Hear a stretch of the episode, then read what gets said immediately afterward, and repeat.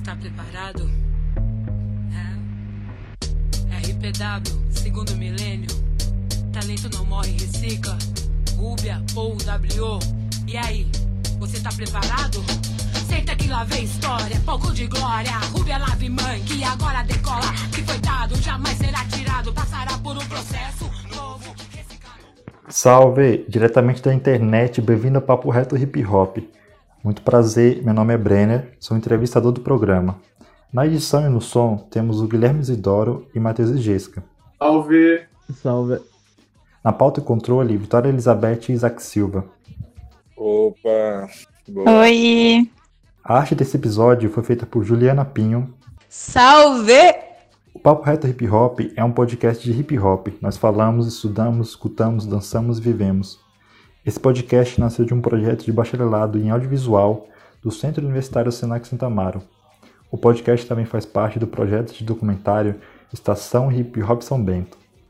Se quiser ajudar nossa vaquinha, acesse o link pelo Instagram, arroba Estação Hip Hop SB. Agora vamos rodar o disco. Na conexão, Rubia Fraga. No Instagram você encontra como Rubia RPW. O RPW vem do grupo de rap do qual ela faz parte, responsável pelo som dos bate-cabeça no hip hop. Rubia também integra a FNMH, Frente Nacional de Mulheres no Hip Hop, e o coletivo Hip Hop Mulher, em prol pela igualdade de gênero dentro dessa cultura.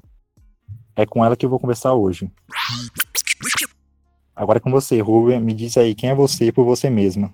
Primeiramente, muito obrigado pelo convite. Um bom dia, boa tarde ou boa noite para quem estiver ouvindo. Salve, Brenner.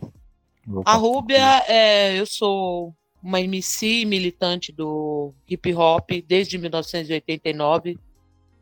É, eu faço parte do grupo RPW, ao qual eu fiz né, algumas produções musicais, álbuns, enfim, temos uma trajetória dentro da, do hip hop, ao qual lançamos, né, e a gente criou o estilo bate-cabeça.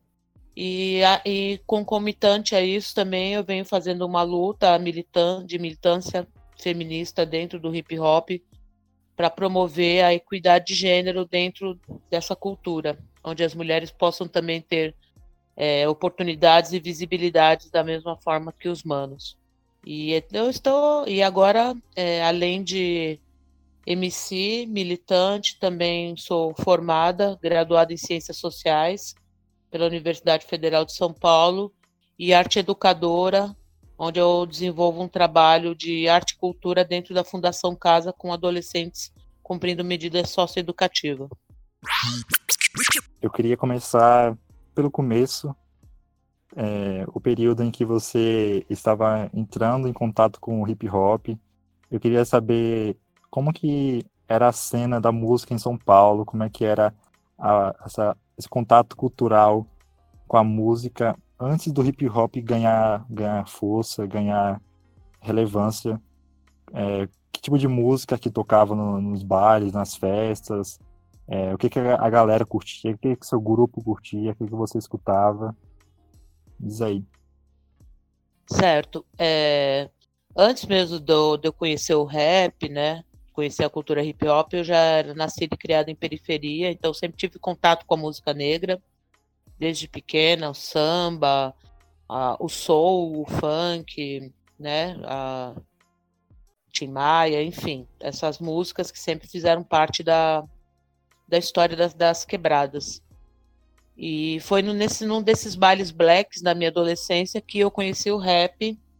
Antes de eu começar a cantar, já tinham outras pessoas que cantavam antes de mim, inclusive eu conheci o rap nacional assistindo dentro desse baile assistindo um show do Taíde DJ1 e MC Jack. E na época era uma época que realmente as informações eram bem difíceis, né? Porque o hip hop ele é norte-americano, né?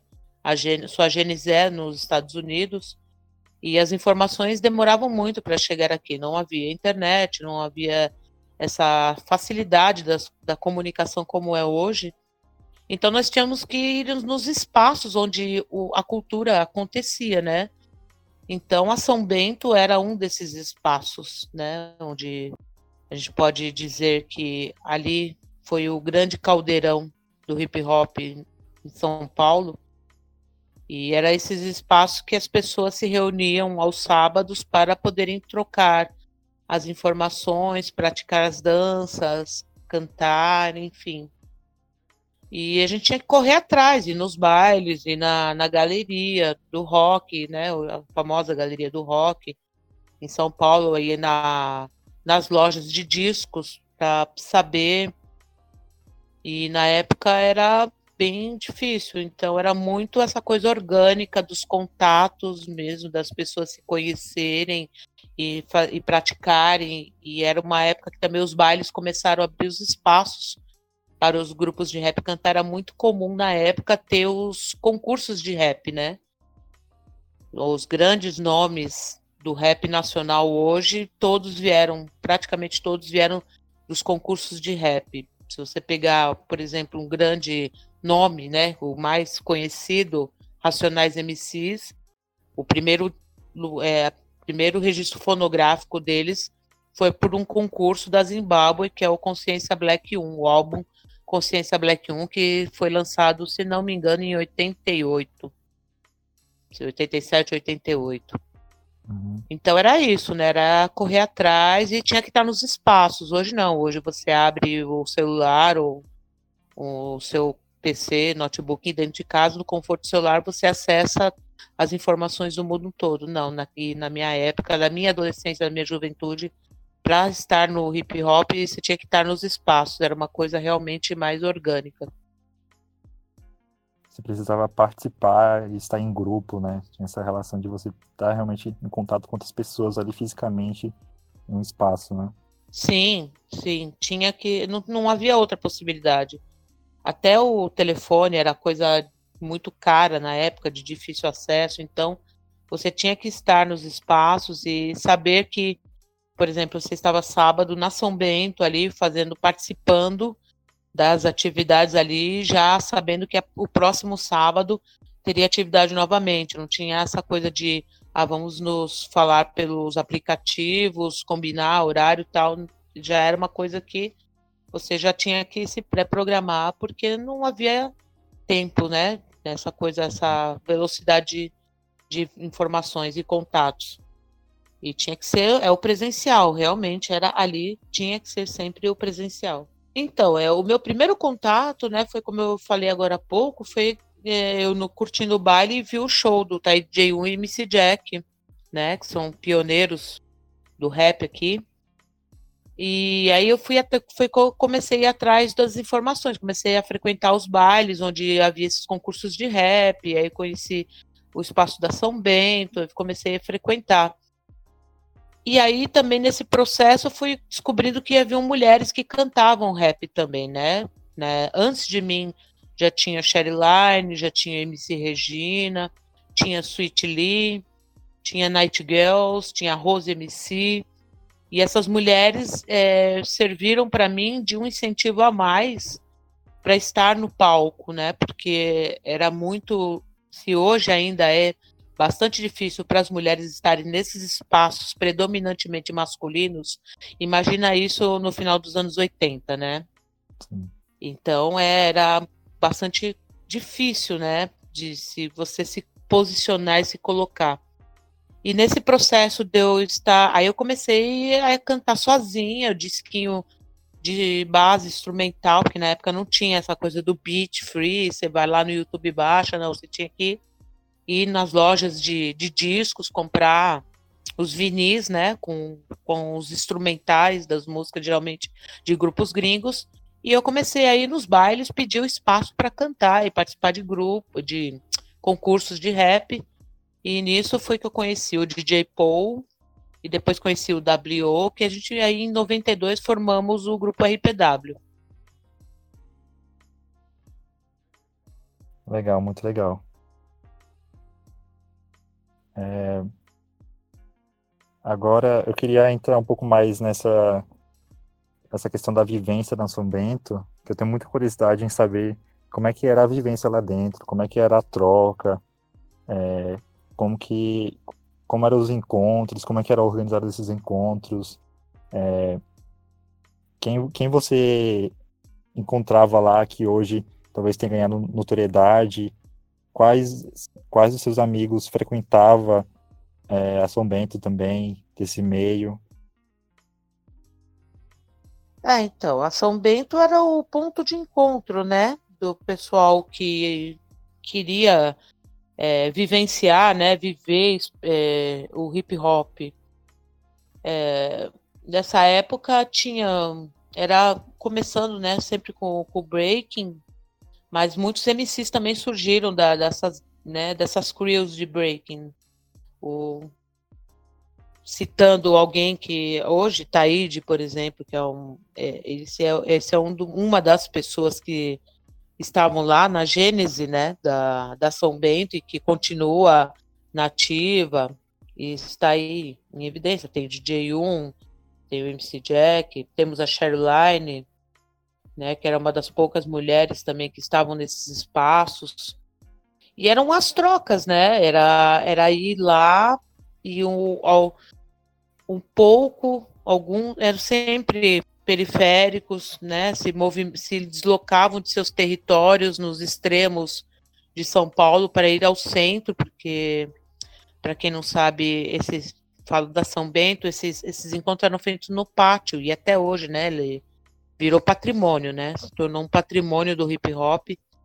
E as pessoas, é, quem conseguia um pouco de informação, às vezes era um filme, ou era uma revista gringa, era um passo, e lógico, né, o, o grande pai disso tudo, Nelson Triunfo, né, que era o cara que trazia todo essa, essa, esse conhecimento, trazia as danças, aí isso foi formando, né, citando novamente Racionais MCs, eles também frequentavam esse espaço, e a grande maioria ali Teve muitos, claro, que pararam no meio do caminho por diversos, diversas questões da vida, né? Porque, infelizmente, nós o hip hop não consegue, né, pelo menos no Brasil, não é, não é uma cultura que dê um respaldo financeiro a todos os seus integrantes, então a, a, a, emergência da vida fez muitos pararem no meio do caminho ou não se dedicarem tanto para poder ir para o trabalho formal, enfim. Mas a essência do hip hop é uma coisa que eu acredito que ficou em todos, né? Principalmente essa geração que nasceu ali na São Bento. Muito legal. É, você citou a é, Sherryline agora, e aí eu cheguei a acessar a página que você tem com a Sherryline e a MC Rose, que é as clássicas, as clássicas é, do hip hop. E lá você Sim cita vários outros nomes é, de personalidades femininas do, do hip hop dessa época, e talvez até outras. E aí eu queria citar aqui alguns nomes, e se você puder apresentar um pouco essas pessoas, falar um pouco sobre elas, sobre o trabalho delas, seria bem legal. Então eu vou falar uhum. aqui alguns nomes, e depois você complementa, tá? Certo. Então, tem a Sherline, como a gente falou, a uhum. Rose MC, DJ Sim. Femini, Débora, MC Regina, Pandora da Luz, Miss Black, Elaine, DJ Catry, tá certo a pronúncia? Sim, DJ Catry. Siri Lee, Carla Zamp, Chris City Lady Lee. Rap. City Lee? Isso. City Lee, de cidade, City. é, City Lee. Carla Zamp, Chris Lady uhum. Rap, MC NDA, Baby Break, Simone Santos, Medusa com Z, Cris SNJ Ed Wheeler e Vera Verônica. Uhum. É, quais desses nomes aí que eu citei estavam é, ali na São Bento ou, ou são personalidades que é, frequentaram, é, entraram no hip hop um pouco depois, ao decorrer do, do desenvolvimento do hip hop? Então, é, essas garotas, elas não têm, não têm só de São Paulo, né? Por exemplo, a Carla Zampi é de Porto Alegre, Vera Verônica é do Distrito Federal, Pandora da Luz é do, do Espírito Santo. E, mas as, as, de São Paulo, a grande maioria ali também estava na São Bento. Por exemplo, a, a Rose MC e Sherline, antes delas serem MCs, elas eram big girls. Né? Elas começaram como dançarinas, como big girls na São Bento. Então elas trazem essa trajetória, né? Eu comecei como MC mesmo, eu nunca tive talento para dança. Eu acho da hora quem consegue, mas realmente eu sou totalmente é, desgovernada em dança. Meu, eu só só canto mesmo. Mas as meninas, a grande maioria ali também. A Chris Lady Rap também veio da dança, também dessa época de São Bento. A grande maioria das mulheres do recorte São Paulo ali tem as Big Girls, né? Tem a, a, a Baby Break, tem a outra menina, acho que é Eliana. É Eliana também, que era Big Girl também do, do Jabaquara Breakers, que era uma crew de breaking da, da Zona Sul ali do Jabaquara, que ia na São Bento. Então essas mulheres também estavam nesse espaço, né? Geralmente quando lembram de São Bento, geralmente vem à memória os homens, né, que estavam Sim. lá.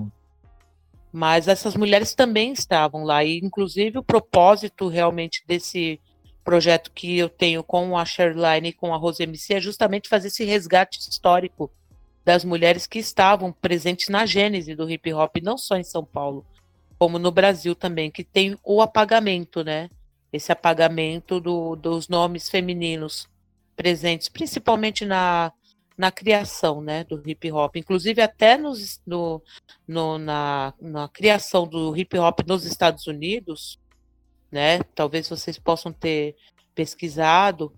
É, é o, o DJ Cool Herc é o criador, né? Ele que fez a primeira festa de hip hop, mas poucos sabem que essa festa foi feita por, pela irmã do Cool Herc, do DJ Cool Herc, que é a Cindy Campbell. Né? foi uma mulher. Então, exatamente. A mulher foi ela que, que promoveu, foi através da, da do, ela pediu uma festa de aniversário e através da festa de aniversário inaugurou o hip hop. Só que a história traz sempre o homem como protagonista de tudo, Sim. né? Então esse é, o, é por isso que eu digo, além do CMC, eu tenho essa questão da, dessa militância feminista justamente pelo apagamento que as mulheres sofrem em todas as áreas, né? Em todas as culturas, não é só no hip hop, é, é no geral, é numa na sociedade, entendendo uma estrutura social que temos patriarcal, machista, né? Do protagonismo masculino. E é isso, né? Então, é, esse trabalho, e bem interessante que vocês é, trouxeram, né, essa questão desse projeto, é justamente para isso, para trazer. É, eu até posso perguntar a vocês, fora, ah, vocês conheciam alguma daquelas garotas que a gente trouxe para o projeto, para que vocês acessaram? É, eu cheguei a é, conhecer um pouco sobre a Sherline, eu não entrei em contato com ela, mas eu ouvi um pouco da história dela e você falou agora dessa coisa do Kuhurk, né, que na verdade quem teve a ideia para fazer a festa que gerou, que deu início ao hip hop foi a irmã dele e eu é, pensei agora na Line que tem essa história de que foi ela que convidou o Mano Brown, o Ed Rock, uhum. o Kelly uhum. J e o Ice Boot para gravar o primeiro o primeiro álbum dele, as primeiras músicas, né? Isso, a coletânea da, da Zimbábue que eu falei, né? Dos concursos de rap que tinham na época, exatamente. Você pode repetir Só o nome que... da, da irmã Oi? do Kurt novamente? Cindy Campbell. Cindy Campbell, legal. Cindy, é, Cindy Campbell. Vale uma pesquisa aí a fundo para. Sim, é, porque as mulheres, é, se você for pescar, pesquisar né, nessa época, por exemplo, é, a Roxane, ela era uma, uma exímia é, rimadora do, das batalhas de, de improviso lá na década de 80. Agora, muitos acabaram conhecendo a Roxane pela Netflix, que fizeram um filme biográfico sobre a história dela. Né? Mas muita gente não conhece a história de Roxane. Né? Temos Moni Love, Queen Latifah, MC Light, né, JJ é, Fed, várias mulheres que estavam também no começo lá, mas quando vai falar dos caras, vai sempre lembrar do Public Enemy, vai lembrar do Kers One, vai lembrar do Como D, vai lembrar Sim. de Run DMC, né? Vai sempre lembrar África Bambata, enfim. que até mesmo Mas é esses nomes de figuras femininas que você citou, elas aparecem e são reconhecidas depois que o hip hop já está consagrado, né? já está estabelecido. Você Exatamente. tem muito Num, conhecimento do- num, dos num nomes resgate. de como está surgindo. E isso é uma coisa que a gente tem que é, trazer, né? Essa memória e colocar os nomes das pessoas em evidências. Por isso que eu achei tão legal essa página que vocês têm lá no Instagram, que é as clássicas do hip hop, de colocar em evidência essas personalidades que fizeram parte da construção do hip hop. Eu achei incrível isso. É, porque as pessoas têm que entender que sim, é, é, estavam no- os homens e, as- e, né, enfim, tavam, estavam juntos nessa construção, né? Tinham também as mulheres nessa construção e pessoas importantes, né? E como você disse, né, muitas da lá, se você for pesquisar, como você mesmo falou, fazendo a pesquisa, muitas dessas mulheres lá na Gênese lá do no, Estados Unidos, elas vieram ser- ter um reconhecimento tardio, né? Aqui, se for falar Brasil, dá até tristeza. É, que, inclusive, é, como você falou mesmo, se fala muito do triunfo, nas Triunfo, do Taíde, de Rum, aí já chega no Racionais, aí tem os Gêmeos, né, no Grafite, E aí, Sim, quando você vai falar da, da- das mulheres, é, só, só chega mais quando chega na década de 90 ali, de Nadir, Negra ali, mas todo o período dos anos 80 que o hip hop tá surgindo e ganhando força, é só nome masculino. Isso é uma Sim. realidade mesmo. é, é isso.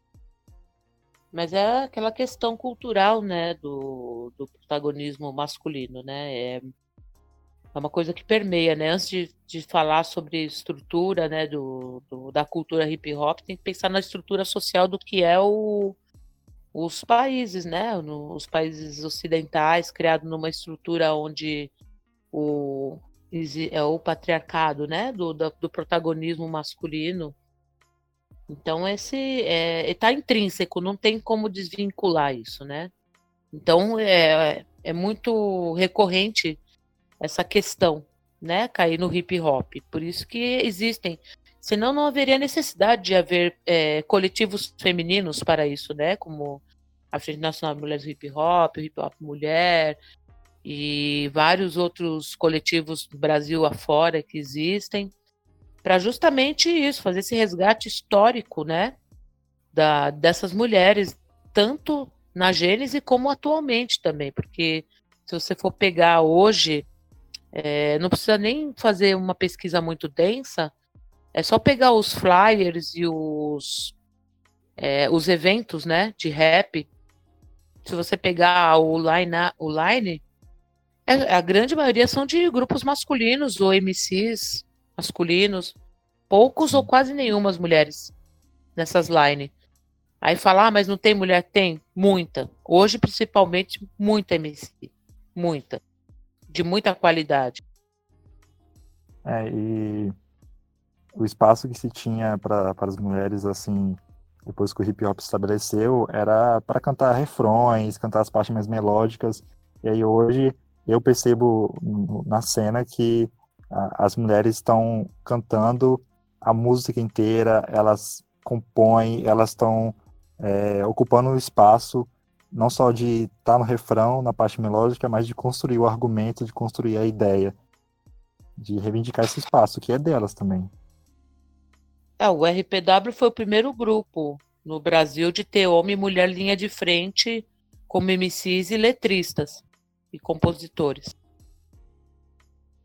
Sim, isso é, isso é muito legal, muito bacana. É, porque ou você era solo, né, como as meninas, Sherline, Rose, ou então as garotas, quando estavam em grupos com homens, era nesse papel que você colocou, das backing vocals, né? Aí um grupo misto, co- onde os dois, os dois são MCs, linha de frente, é, compositores, letrista, produção, o primeiro foi o RPW. Novamente, a importância, né, do seu papel, do, do papel do, do- tanto da, da Sherline e da Rose nesse, nessa, nessa questão. Agora, sim, sim. É, eu queria pegar no aspecto geral sobre a São Bento, né? Com, é, queria saber por quanto tempo que durou, por quanto tempo que você frequentou a São Bento, como é que foi o desenvolvimento é, da, da, movimentação lá, que, que, quais frutos geraram, foram gerados a partir da São Bento, e é, se, se houve uma descentralização, qual, qual foram os motivos dessa descentralização, porque a São Bento naquela época era tão forte e depois de um tempo ela perdeu a força, mas qual foi o motivo disso? O que que, que, que veio a partir disso, sabe? Então, é, eu não tenho muita propriedade para falar sobre a São Bento, porque eu não estava ali criando o espaço junto. Frequentei um tempo, claro, sei da história, mas até onde eu sei é que houve problemas também, inclusive até com, com o Estado, sobre a, o uso do espaço, é, tira, não, de não poder mais utilizar aquele espaço, né, aos sábados, com muitos anos é, proibido de usar o, aquele espaço. Então, meio que descentralizou e começaram a surgir outros espaços, que foram as posses depois, né? Começaram a surgir o espaço da Praça Roosevelt, o espaço em Santana, começou a surgir o espaço na Zona Leste, da cidade de Tiradentes, na Zona Sul, em Parelheiros, onde eram as reuniões da, da, das pessoas do hip hop de suas regiões, começaram a fazer as suas, a gente chamava de posse, né? Então tinha a posse forçativa, a Aliança Negra, é, a Defensores de Rua, é, a, é, vários, enfim, né? Teve, teve muitas muitas posses. Eu, eu acredito que também um pouco dessa questão de não poder, em algum momento, o poder público ter tirado o direito do uso desse espaço para as reuniões, né, do, do pessoal do hip hop lá na São Bento. Sim. Mas é não, não dá para descaracterizar, né, de dizer que o enfim, o que o que foi produzido ali, o que foi gerado ali, os frutos rendem que rendem até hoje. Hoje ele é um espaço a São Bento é um espaço reconhecido como né? O berço do hip hop é o espaço que é, tem política pública que, que hoje fomenta os encontros da São Bento. Existe um encontro mensal da São Bento lá, né? Fomentado pelo poder público, onde as pessoas se reúnem. É que agora, nesse momento, não está tendo mais, é uma pena. Seria muito interessante vocês conhecerem Sim. essa reunião mensal que tem lá que traz todo esse toda essa essência dos anos 80, né? É bastante interessante. Mas é, é pedra fundamental, né? A São Bento é a pedra fundamental do hip hop. É, Para mim foi uma grande inspiração. Nelson Triunfo foi um grande mentor para mim também. Então, o Nelson Triunfo é aquele cara que estava ali, né? Ele é o cara que pode se dizer que estava ali na pedra, né? Fundando do hip hop São Bento e para mim foi o cara que foi muito generoso, né? Deu antes mesmo de eu cantar rap, já conhecendo, mas eu queria, não sabia para onde, o que fazer. Foi uma pessoa extremamente generosa. Participei de alguns ensaios dele como é, como audiência assistindo ali o Funkcia. Então, é, eu só tenho a agradecer a São Bento, né? Eu só tenho a agradecer a essas pioneiras e pioneiros que vieram antes de mim e começaram ali aos pouquinhos, colocando as pedrinhas ali, os pedregulhos, para começar a calçar, hoje para pavimentar essa avenida gigantesca que se tornou, né? O hip hop hoje, em todos os sentidos, até na questão de mídia, do mainstream, né? Do espaço que hoje o rap ocupa, né? Vamos falar do elemento rap que ocupa nas grandes mídias, né? Foi graças a esses né, engenheiros, esses construtores que estavam lá na São Bento, é, ocupando esses espaços, correndo da polícia, é, brigando por, por, né, por poder fazer é, ser cidadão né, e utilizar aquele espaço público que era negado. Então, esse pessoal realmente passou maus bocados para hoje o hip hop tá aí como tá, né? Então, eu, é só gratidão, mesmo sendo de 89, eu sendo também da, da Gênesis e Pioneiros, mas eu tenho o máximo respeito, porque para eu poder pôr o pé no hip hop, tiveram os construtores antes, e é São Bento é esse terreno que eu pisei. Legal você falar do nosso triunfo, né, que é essa figura aqui colocada ali como um dos pais do, do hip hop no, no Brasil, em São Paulo, principalmente. E só é, falando um pouquinho aqui sobre ele para apresentar, o Nelson Triunfo ele é pernambucano, né? Nasceu no Pernambuco, na cidade de Triunfo. É daí que vem o, o, o outro nome, Nelson Triunfo. E ele começou dançando break ali na São João, em frente a próximo da galeria do rock. E você falou agora que eles tiveram que resistir a, a prisões, a, a, invasões da polícia. Sim. E o, o Nosso Triunfo ele fala muito sobre isso né, nas entrevistas, é, na sua biografia também. E, e a relação do, da dificuldade de manter a movimentação acontecendo na São Bento tem essa relação do, do hip hop, do break, do rap, ainda até hoje é, mas ali principalmente no começo era muito mais marginalizado, não era reconhecido, era visto como baderna. Então, uhum. É, essa marginalização do rap, do, do hip hop, é, tem uma culpa nessa esse esvaziamento da São Bento. Mas eu queria saber de você se você acha que uma um, um outro motivador para o esvaziamento da São Bento foi que o rap começou a crescer e ele cresceu tanto que ele não cabia mais ali, sabe? É, a galera começou a fazer tanto projeto, tanto, tanta produção, que eles precisaram ir para outros espaços, eles precisaram é, ocupar outros lugares. E também não havia mais a, aquela necessidade de estar no centro da cidade para conseguir ter acesso à cultura. É, vocês, aos poucos, conseguiram meios para acessar a cultura, consumir a cultura da, da, própria periferia, da própria Zona Sul, Zona Leste, da, da, dos outros polos de São Paulo. É, expandiu, né? Não tinha como não, esse fenômeno não acontecer, né? Porque a, a, aí você citando a linguagem do rap, a linguagem do rap ela fala diretamente com a periferia, pelo menos na, na década de 80, 90, né? Que foi a chamada Golden Era, né? tanto na uhum. gringa quanto aqui, era o, o diálogo da periferia, era a música, era o chamado, como chamo, na trilha sonora da quebrada da periferia. E lógico que o conhecimento foi se expandindo, como eu disse para você, era tudo muito de uma forma orgânica. Então, tipo, ia, por exemplo, ia eu lá na São Bento conhecer e, mano, e ver toda aquela aquela magia, né, do, da cultura acontecendo, aquela coisa fantástica. Lógico, eu ia voltar para minha quebrada, falar para mais dois, três amigos. Mano, tem que conhecer esse lugar aí, levar mais dois, três, e esses dois, três, e multiplicando, entendeu? É lógico que em algum momento isso iria expandir de tal forma que ia pegar, ia, como eu falei, aí foi o surgimento das posses, que elas começaram, a, esses grupos começaram a se organizar nas quebradas para fazer justamente isso, essa troca de conhecimento, de informação, promover seus eventos, suas festas, é, os shows de rap que acontecia, era muito comum os shows, os eventos de rap feito no, no, nas praças, né, de ter 20 grupos de rap para cantar, um grupo cantando, os outros 19 embaixo assistindo.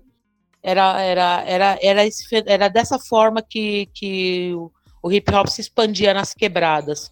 E claro, como eu tinha falado dessa questão do poder público, né, de, de é, minar, né, o acesso do, do, das pessoas, né, do, do hip hop na São Bento, claro que tem a ver com, com o, embrude, o embrutecimento, com, com a polícia, com, com essa coisa de, da margem, de marginalizar a cultura, né? Porque ela é uma cultura preta, uma cultura periférica, então é colocado sempre como coisa de bandido e, e lembrando que não é um fenômeno só do rap. Se você for puxar a história só pelo Brasil você vai ver que o samba já teve nesse lugar, a capoeira hum.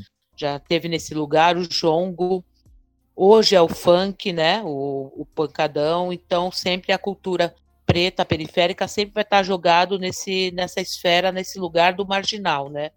Do, de coisa de, de desocupado, de. Né? Inclusive, se você for pegar, é, é a capoeira foi enquadrada na, no começo do século XX no, na lei da vadiagem, né? Então você tem que é um recorte histórico para entender um pouco o porquê, né, dessa questão do porque o rap, né, era colocado como coisa de bandido. E é, e é isso. Né? Nós temos uma sociedade que coloca tudo é, nesse caldeirão, né, do racismo, né, do, do, que é um é uma questão do racismo, porque a grande maioria do, das pessoas do hip hop são pretas periféricas, a grande massa. E lógico que isso que ele gostaria, é, gostaria de ter feito essa pulverização da São Bento, mas não acho que não deu muito certo, né? Porque olha, hoje o, o essa cultura ela não morreu, muito pelo contrário, ela está cada vez mais, mais presente forte. e mais forte, né?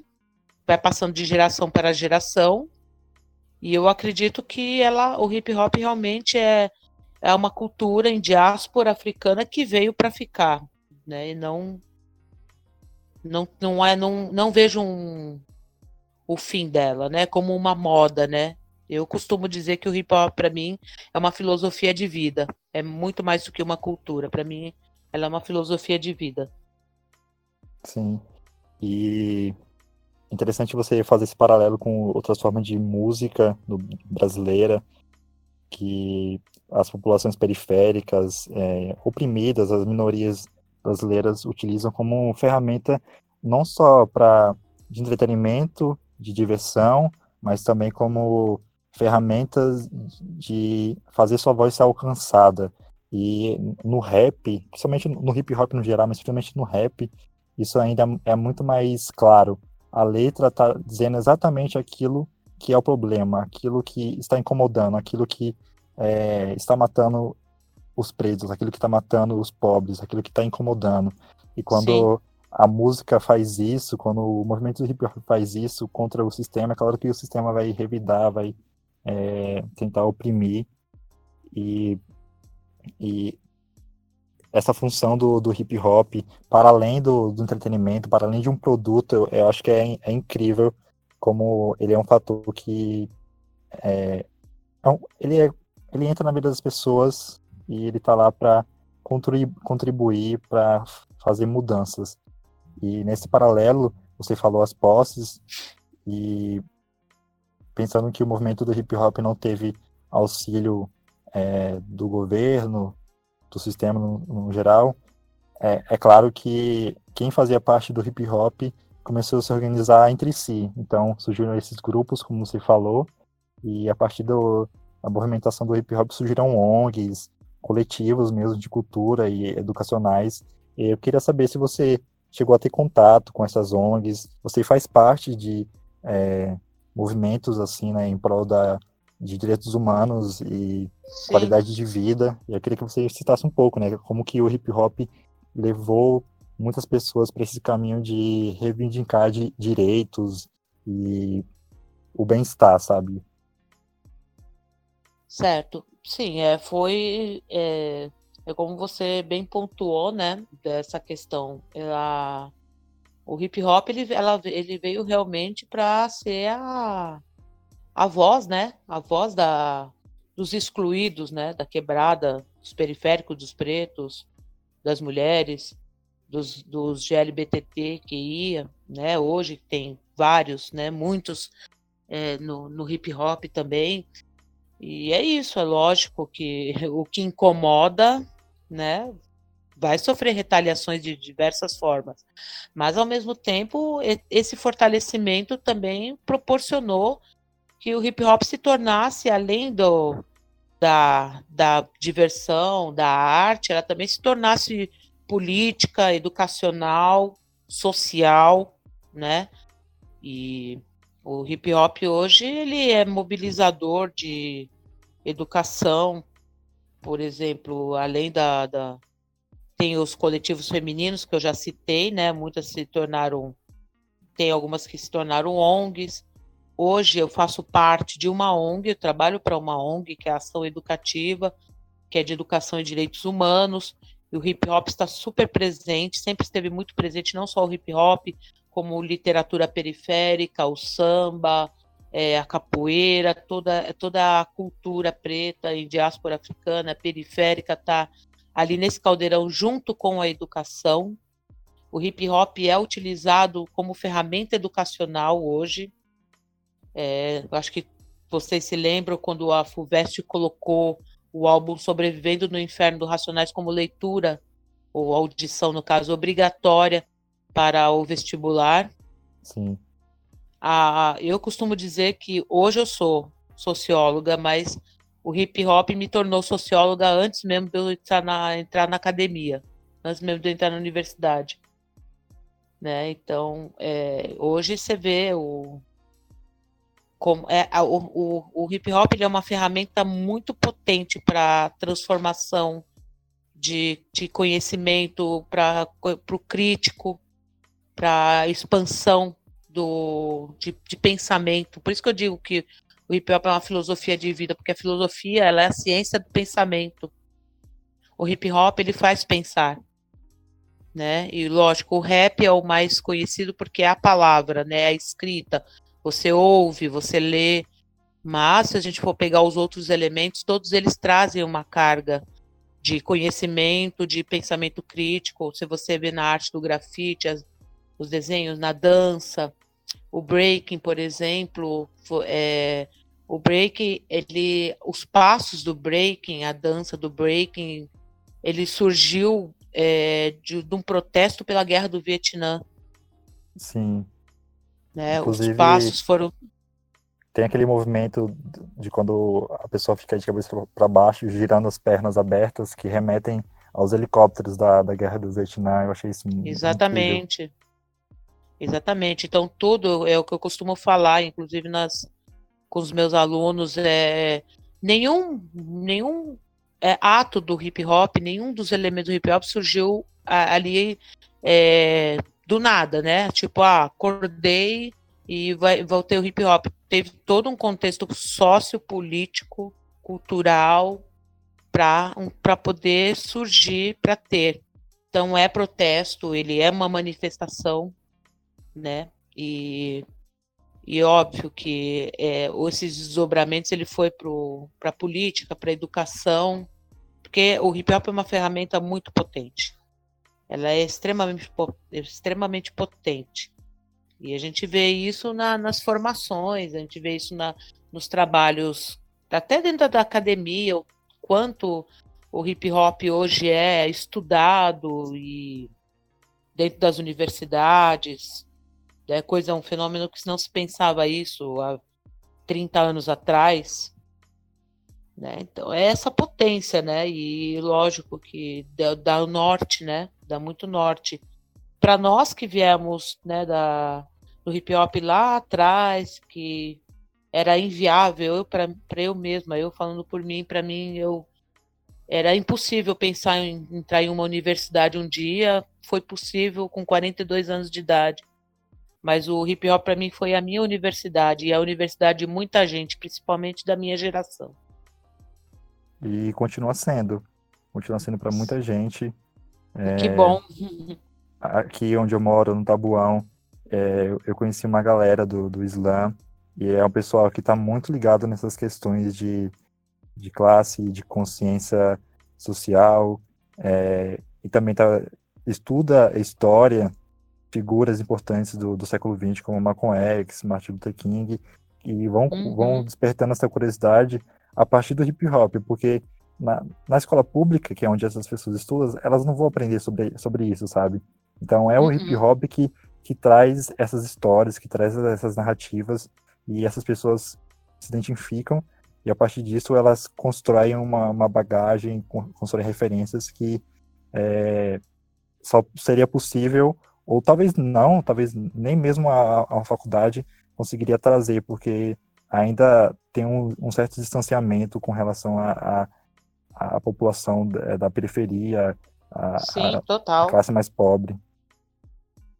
Total. Eu estava até participando de uma live ontem e estava falando sobre essa questão, como é um ambiente, a universidade, principalmente a pública, como ela é um ambiente hostil, né, ao periférico, né? Sim. Como ele é um ambiente hostil, totalmente hostil. Mas é isso, é fazer, tomar de assalto, entendeu? É tomar de assalto os meios aí. E a gente tem que se apropriar, tem que entrar nas universidades. Eu falo para os meus adolescentes, vocês têm que quebrar o sistema. E eu ainda lido com adolescentes cumprindo medida socioeducativa, medida na Fundação Casa. E a ideia que eu troco com eles é, eu falo, meu, quebrar o, quebrar o. Vocês falam em quebrar o sistema, quebrar o sistema é isso, é fazer o que o sistema não espera. Desculpa, mas cortou essa última fala. Você pode repetir, por favor? Ah, tá. É... A partir do, das medidas que seus alunos passam. Ah, eu falei do ambiente hostil, né, do, da universidade, né, isso. que é hostil. E a ideia é que eu sempre troco ideia com os meninos, né, e as meninas da Fundação Casa, meus alunos e alunas, que estão lá cumprindo a medida. E eu sempre falo que quebrar o sistema é, não é pôr uma peça na cintura e saindo igual um, né, um vida louca. Quebrar o sistema é fazer justamente o que o sistema não espera. Tomar de assalto a vaga da universidade, tomar de assalto os postos que é colocado só para a elite, para a burguesia. Eu olho para eles e falo assim, ó, meu, eu quero ver você juiz, eu quero ver você promotor, sabe, um advogado, um médico. É, Isso é quebrar o sistema, né? Eu falo, a educação ainda, ainda é possível, ela ainda é uma ferramenta ainda gratuita, mesmo que precária, mas ela ainda é, essa, é uma ferramenta potente para a expansão do conhecimento. E aí, como você disse, a escola pública tem todos os seus problemas, os seus déficits, né? E aí tem que buscar essas outras, essas outras ferramentas de conhecimento. Como eu disse, o hip hop é essa, essa ferramenta extremamente potente para a disseminação de conhecimento e cultura e educação. E eu acho que é isso, é o que eu falo para eles. Eu, você pode perder familiar, pode perder a roupa, perder até a liberdade, mas o conhecimento você nunca vai perder, nunca ninguém vai tomar de você o conhecimento. Né? O que você aprende, o que você absorve, o que você pensa, analisa, é algo que nunca ninguém vai se apropriar, nunca ninguém vai tirar de você. Por isso que eu acredito na educação, além de ser uma MC, uma militante feminista, eu sou uma educadora e que eu acredito firmemente no poder da educação, né? Como é, Paulo Freire fala, né? É da educação, ela não muda o mundo, ela não transforma o mundo, né? Ela transforma pessoas e as pessoas transformam o mundo. Sim. E é isso, a gente não pode abrir mão do conhecimento e da educação. Ótima citação. Inclusive, você falou do conhecimento, né? E no hip hop mesmo existe um elemento que é chamado de o conhecimento, que no hip hop tem diversos elementos, né? Mas o mais conhecido é o rap, beatbox, o grafite, é, o DJ, o, o, MC, que juntos fazem o rap. Mas o África Bambata, que é um, do, um dos é, vanguardistas, assim, um dos primeiros nomes que aparece quando você pesquisa sobre a origem do hip hop, ele já falava sobre o quinto elemento e o valor que o hip hop tem para modificar a vida das pessoas, que o hip hop deveria ser muito mais do que apenas é, entretenimento e música. Ele tem um papel muito maior é, a desempenhar na vida das pessoas e no mundo. E essa é uma filosofia que está lá atrás e que até hoje se mantém. E é, essa força que o hip hop carrega é, é, é impressionante, é tipo admirável mesmo. Ah, o conhecimento ele permeia os elementos do hip hop, né? O Sim. conhecimento ele que dá o, o pilar, né? Eu, por exemplo, no, no meu elemento, que eu sou MC, como que eu vou desenvolver uma letra de uma música sem um prévio conhecimento daquilo que eu vou falar? Porque é uma grande responsabilidade, né? É o que eu costumo sempre falar para as pessoas, principalmente a nova geração. O peso que tem a sua caneta, né? O peso que tem a sua palavra. Porque você é um, você está disseminando, você vai através da sua letra, da sua palavra, da música no caso, você vai estar tá passando algo que o seu vai ter um público que vai absorver. Né? Então, sem o conhecimento, você não é aquilo, é como costuma dizer, rimar é a parte mais fácil. Rimar é rimar, rimar por rimar, né? É a parte mais fácil. A questão é a construção do elemento ao qual você está inserido, seja do breaking, seja do grafite, seja do DJ, do MC, né? Ou do, do escritor periférico, escritor marginal que faz parte, que está ali também, né? Os slams estão ali presentes, os saraus periféricos que também estão. Como como vou desenvolver? Como eu vou ser um, um propagador de conhecimento sem conhecimento? Né? Então, esse conhecimento que a Bambata coloca e postula pro hip hop, ele é o pilar dos outros elementos. Sem o conhecimento, não, não há arte, não há cultura, não há posicionamento político, não há. É, você não se entende enquanto cidadão, você não sabe nem quem você é, né? Você não sabe de onde vem. Se você não sabe de onde você vem, você não sabe quem você é nem para onde você vai. Né? Então, se você não se conhe... não, não tiver o conhecimento, principalmente de, do que você é, quem você é e como se posiciona nesse mundo, é, fica bem difícil. Fica bem difícil você querer ser, né? Voltando pro, pro elemento, né? Do voltando pro hip hop, você não sabe nem quem você é dentro do hip hop. Você tá de caronista. Sim, com certeza. E pensando nessa, nessa parte do conhecimento do hip hop, é, você tem alguns nomes de, de artistas que estão atuando agora, que estão lançando um trabalho nesse momento, que estão em ativa, que mantém essa essência, pessoas que você admira e que você tá, tá você recomendaria para as pessoas conhecerem, seja é, nomes grandes ou nomes mais em ascensão, é, que estão construindo carreira ainda? Você tem algumas recomendações a fazer? Ah, sim. É, ah, se for pegar da minha época, assim, eu cito Gog, que é o grande poeta, né, um grande amigo e um grande poeta do, do rap nacional, que mantém a, o seu discurso, né, e o seu, desde o, lá do começo até os dias de hoje. Eu cito Dexter, que é um grande parceiro, um cara fantástico que passou pelo sistema prisional 13 anos, e realmente, como ele fala na música Fênix, né, ressurgiu das cinzas.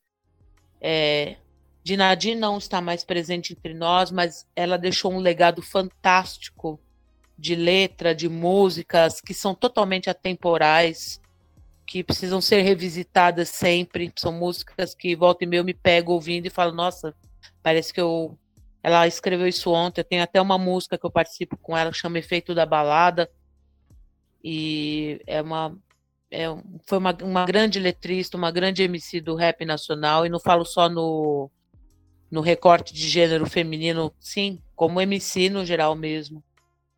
É, as mulheres no rap, eu cito Cris SNJ, que veio do, do lendário grupo SNJ, está fazendo um trabalho fantástico solo. Tati Botelho, que é minha parceira do também de arte e educação, ela faz um trabalho fantástico no rap, tem muita gente boa. É, essa nova geração de mulheres, temos é, temos a Brisa Flow, que traz uma, uma outra roupagem, tem Rap Plus Size, que traz várias questões para serem pensadas e ouvidas. É, é, eu geralmente eu falo mais mulheres, assim, porque são os que eu acabo ouvindo mais. Né? Tenho, eu gosto muito da Stephanie também, que ela é, é uma geração de 2000 para cá, é fantástica, mulher preta, muito, ela é, a, é um, um, grande potencial. Eu sou muito fã também. Enfim, tem da, da tem a Vera Verônica também, que é o que é da, da geração mais antiga do Distrito Federal, Potência, que é até colocada lá nas clássicas, também tem lá hum. a história dela. E, enfim, é, São algumas que eu estou lembrando agora, mas assim, através desses nomes que eu fui citando, com certeza vocês vão, vocês podem ir mapeando mais nomes aí, com certeza tem bastante gente fazendo um bom trabalho. Tiago El Ninho, lembrei agora, Tiago El Ninho também, muito, um cara tem umas músicas fantásticas, gosto bastante dessa nossa, dessa nova geração. O Amiri, Amiri também, o Amiri, se eu não me engano, ele é, ele é da zona, acho que é da região do Tabuão, se eu não, me, não lembro se é daí próximo. A Miri, fantástico também. Tem a Negrali, que veio de RZO e hoje também tem um trabalho consolidado. Camila CDD, né? Junto. Todos lembram do MV Bill, mas a Camila CDD é uma potência gigante. Lançou um trabalho recentemente também muito bom.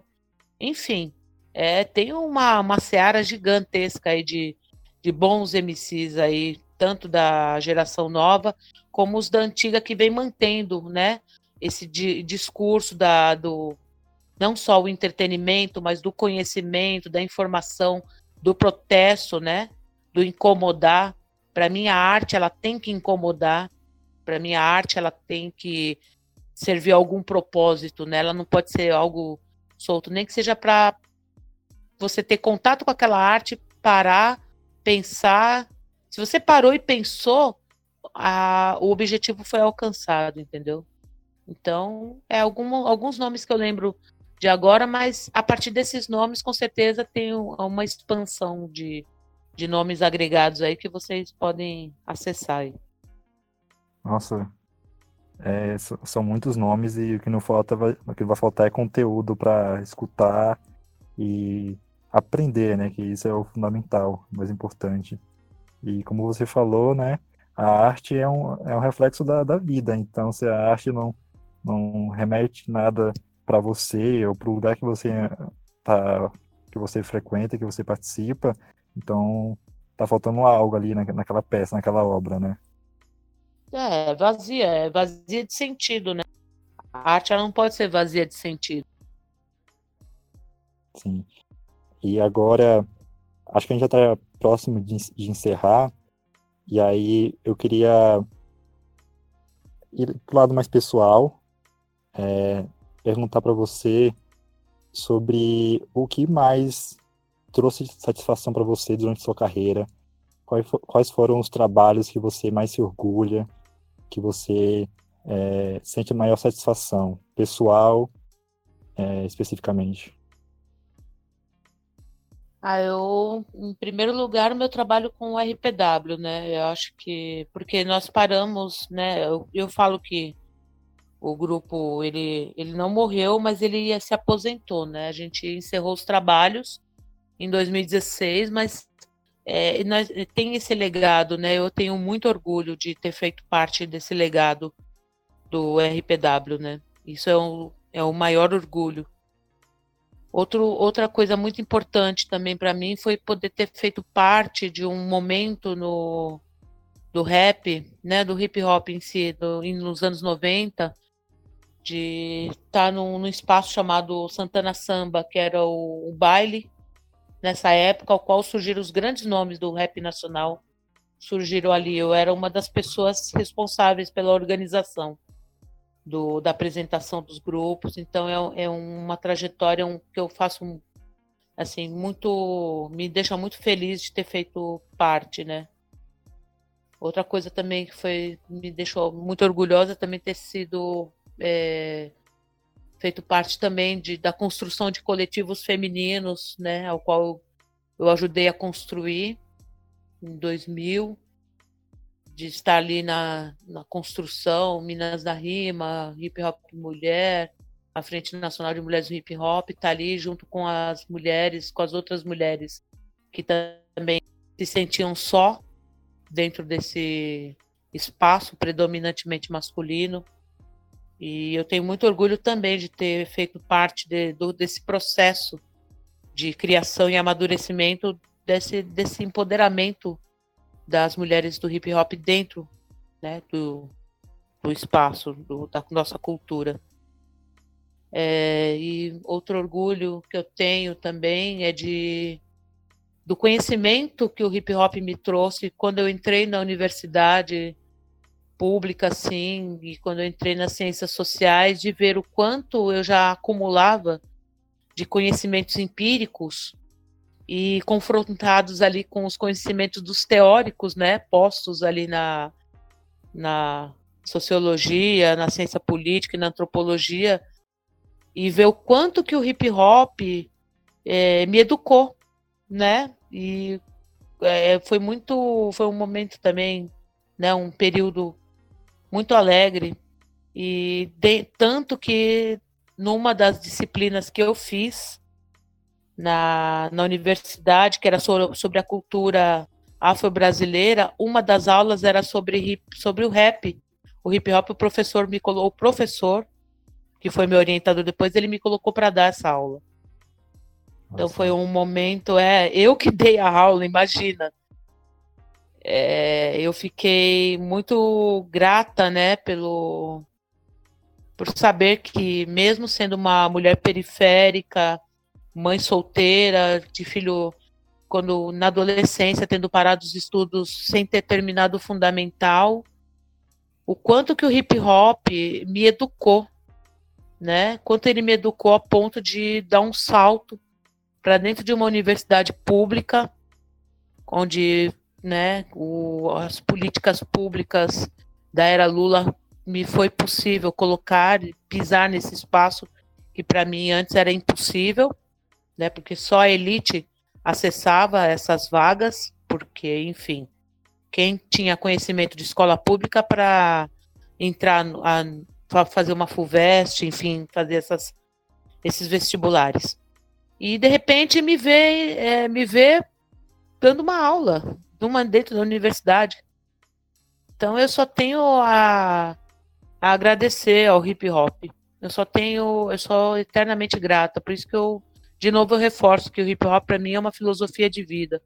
É muito mais do que rimar, é muito mais do que estar tá num palco cantando, é muito mais do que estar tá num estúdio gravando. Para mim o hip hop ele é, ele me formou enquanto mulher, enquanto cidadã brasileira, enquanto quem sou, né?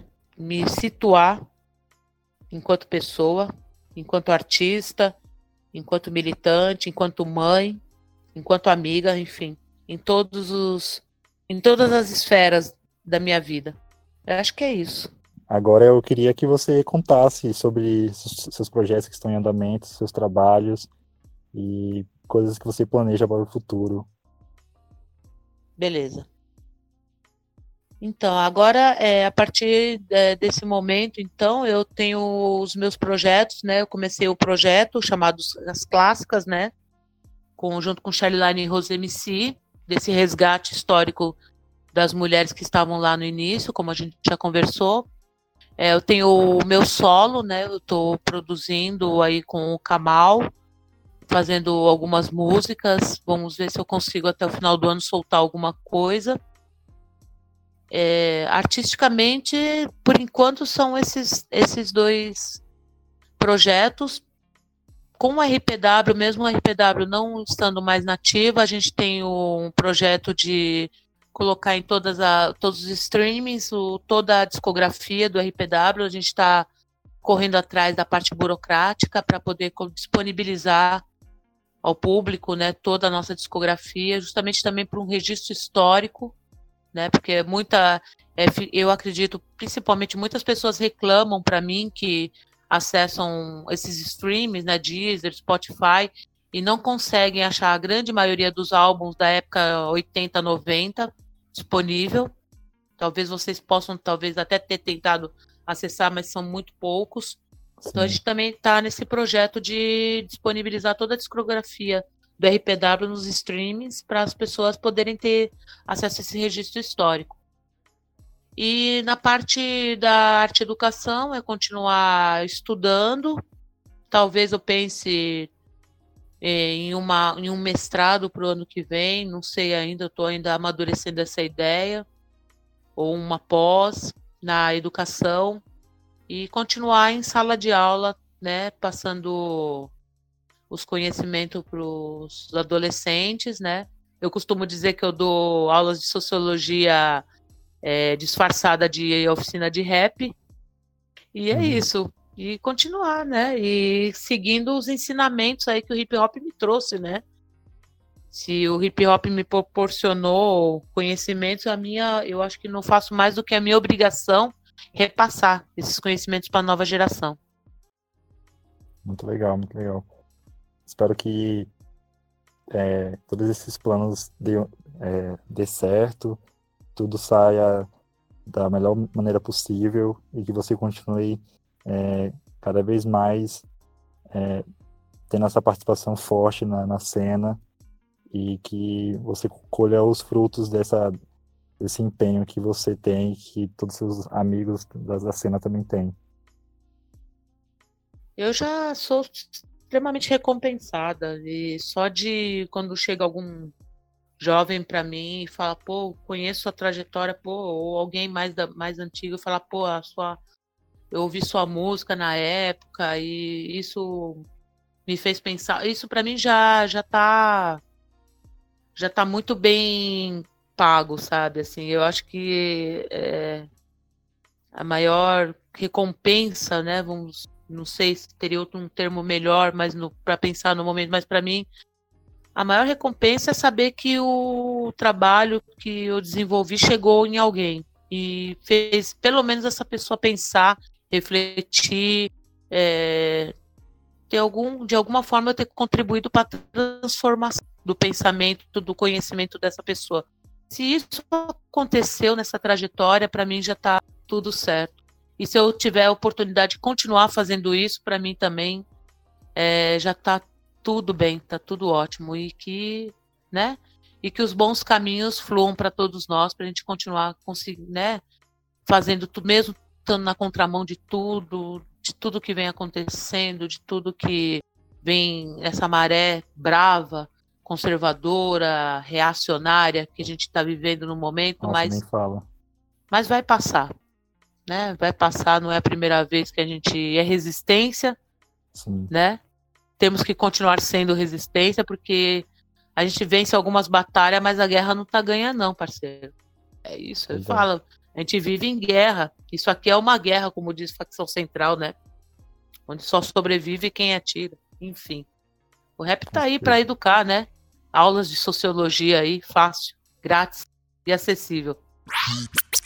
Agora, para encerrar, eu queria pedir algumas recomendações de obras que, que você que você gosta, seja livro, filme, um disco de música, é, tem alguma dessa alguma obra desse desse tipo que você gostaria de recomendar? Hum, legal, interessante. Deixa eu pensar aqui. Olha, livro. É, eu, eu gosto muito da literatura periférica, né? Eu gosto muito da.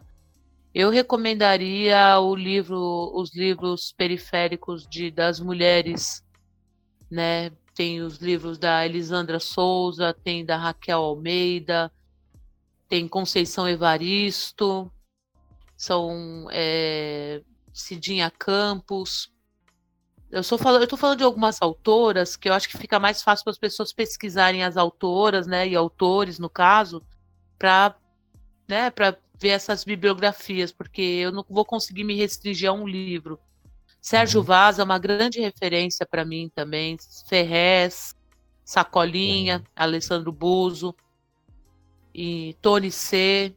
Então eu, eu recomendaria na, na literatura, eu recomendaria esses autores, vocês pesquisarem esses autores. É álbum, álbum. Eu posso citar alguns que foram marcos para mim, né? Eu acho que o o álbum do Taíde J1, o Humil- Humildade e Coragem são nossas armas para lutar, é um clássico para mim, é um álbum que não teve tanta repercussão de mídia, mas eu acho ele um grande marco o álbum Hip Hop Cultura de Rua, né, que tem como registro o seu primeiro no Brasil, também é, é aulas. Eu recomendaria um álbum solo, Luna e DJ Cree, foi o primeiro, um primeiro álbum solo de uma mulher, é uma mulher que quase ninguém lembra, né? Era uma MC e cantora de R&B, então ela trouxe esse, essa coisa do hip hop soul, é interessante para conhecer de pesquisas. É, da geração atual, esse ano eu gostei muito do gostei muito do álbum do Rap Plus Size, eu gostei muito do álbum da Bivolt, gostei bastante também do álbum da Drica Barbosa. Nossa, incrível. Sim, fantástico. O álbum da, da Tássia Reis, esse último que ela lançou, as letras, é assim, é, é aulas maravilhoso, assim, no contexto de mulher preta. Tem, eu vou, tem algumas cantoras trans também. A gente tem, tem, deixa eu lembrar que nós temos a, tem a Glória Groove, que é extremamente conhecida, mas temos Dana Lisboa, temos é, temos também a Delacroix, tem a Monamor, enfim, pesquisem, né, também esses essas artistas, artistas também são fantásticos. Dessa nova geração gosto do Jonga também, eu acho eu, eu, eu gosto da forma que ele escreve, eu acho interessante a forma visceral que ele escreve, ainda também mais sendo ele. é, ainda tem que tem que entender um, um artista preto, retinto, periférico, ter alcançado esse stream, né, esse, esse mainstream, né, onde você vê muitos MCs classe média, né, ocupando esses espaços. Eu acho que o Jonga fantástico, esse alcance é válido, extremamente válido citá-lo dessa, dessa nova geração. E é isso, eu acho que é, de, de músicas, eu, esses álbuns e algumas essas referências que eu também falei, né, no, são, acho que são válidos pesquisar filmes. Olha, é, eu tenho, eu tenho assistido mais, é, eu recomendaria mais série. Eu acho que eu vou recomendar, eu vou recomendar quem não assistiu que assista Hip Hop Evolution no Netflix. Ah, essa eu conheço. Eu tô assistindo e é incrível. Aulas. É uma enciclopédia, assim, de, da história do, do hip hop. É um apanhado da, do nascimento, da evolução do hip hop, que é incrível. Uhum, E eu espero que um dia tenha no Brasil uma série nesse. Existem vários, vários documentários, né? Por exemplo, você pode ver nos tempos da São Bento, que talvez vocês devam ter acessado, já que vocês estão com esse recorte da São. Bento. Esse documentário é fantástico. É, tem muitos documentários femininos também, é, das mulheres, tem o Elas por Elas, tem a Guerreiras do Rap, enfim. Filme, eu até citei na, falando né, no, no nosso bate-papo aqui, mas eu recomendo fortemente que assista Roxane Roxane, que está também no Netflix, para ver essa mulher, como que era essa mulher MC lá no começo também, a vida A dela, do- né? Com o Herc, né? Não, a Roxane, a, a, do, a irmã do Herc chama Cindy Campbell. Ah, sim. A Roxane é uma das primeiras MCs, uma, é pioneiras no, no freestyle, né? É pioneira no- nas batalhas. E ela não tinha pra ninguém. Inclusive, vou dar um spoilerzinho assim, que ela. é, o Nas, né, que é super conhecido na gringa, ele, ele era um moleque quando teve contato com ela e tem uma história aí no. E esse filme Roxane Roxane também traz a história do hip hop mas traz essa mulher inserida. Assistam, eu recomendo. Incrível. Vou, vou ir atrás de tudo que você falou, porque tem muita coisa maravilhosa aqui. Maravilha. E quem quiser saber mais conteúdos pode acessar lá meu, minhas redes, né, de redes sociais lá. Eu sempre estou compartilhando conteúdos, pode fazer contato. Estamos aí para isso, traficando conhecimento. E o seu Insta- Instagram é arroba rubiarpw, certo? Isso, arroba RubiRPW no Instagram, no Facebook, a minha página é barra RubiRPW também. E eu tô agora tô é, montando o meu canal do YouTube, colocando todos os meus trabalhos lá também. Se pesquisar RubiRPW no, no YouTube também vocês vão achar. O grupo RPW, barra grupo RPW, vocês vão ver lá clipes, documentários, entrevistas do RPW, do, e estamos aí. E em breve na, nos streams, né? Que é aquilo que eu falei que a gente está correndo atrás é de colocar também a discografia aí. É isso. É, agora, para encerrar, eu quero agradecer, Rúbia, pela sua participação, pelo tempo que você se deu, pela sua resposta, pelas suas respostas é, simpáticas e super é, atenciosas. Obrigado mesmo pela sua participação, pela sua fala, pelo tempo que você dispôs, tá? E obrigado pela sua contribuição no, no hip hop e na, na questão de igualdade de gênero para as mulheres. É, o seu trabalho é, é fundamental e nós só temos a agradecer por ter você nessa cena.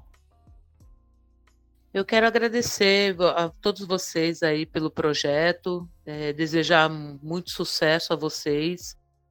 E eu espero que vocês amadureçam a ideia de expandir isso, porque é importante disseminar esses conhecimentos.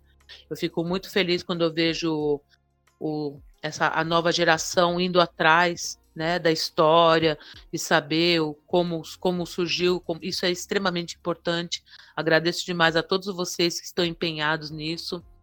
Agradecer o convite, é, agradecer a fala. Eu sei que eu, eu acabo me estendendo, eu falo muito, eu falo bastante, mas enfim, espero que tenha sido proveitoso né, para o trabalho de vocês.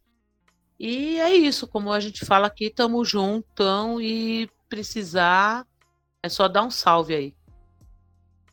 Tá. E é, eu poderia ficar aqui escutando você falar por mais uma, duas horas, mas sei, é, a, a, gente tem um tempo para iniciar um podcast, eu acho que, até, acho que até passou o tempo, né? Eu estava preocupada com isso, a gente estava conversando, eu falei, meu, como é que eles vão fazer essa edição tal, mas enfim, espero ah, que vocês consigam recortar partes bacanas aí que dê para colocar dentro do tempo que vocês precisam provavelmente vai, vai recortar o, o, mínimo possível, porque tanta coisa que você falou aqui importante e relevante que é, eu acho que vai ficar bem longo porque tem muita coisa importante. Mas enfim. Ah, é... desculpa por isso, Ana. As minhas, é, quando o pessoal me convida para fazer live no Instagram, eu já sei que são duas, porque nunca, nunca dentro de uma hora cabe os conteúdos, mas enfim, faz parte. Bom, galera, chegamos ao fim do nosso disco. Muito obrigado, Rúbia. Esse foi o Papo Reto Hip Hop. É, tenham uma boa tarde, uma boa noite, um bom dia e até a próxima. Valeu!